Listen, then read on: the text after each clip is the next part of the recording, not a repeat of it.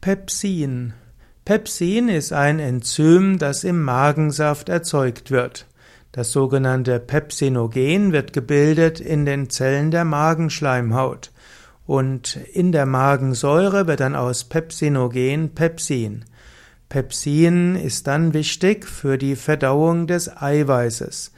Die, das Eiweiß, die Eiweiße im Magen und später auch im Zwölffingerdarm werden durch Pepsin aufgespalten und im Zwölffingerdarm verliert dann das Pepsin weitestgehend seine Aktivität und wird dann durch Proteasen inaktiviert.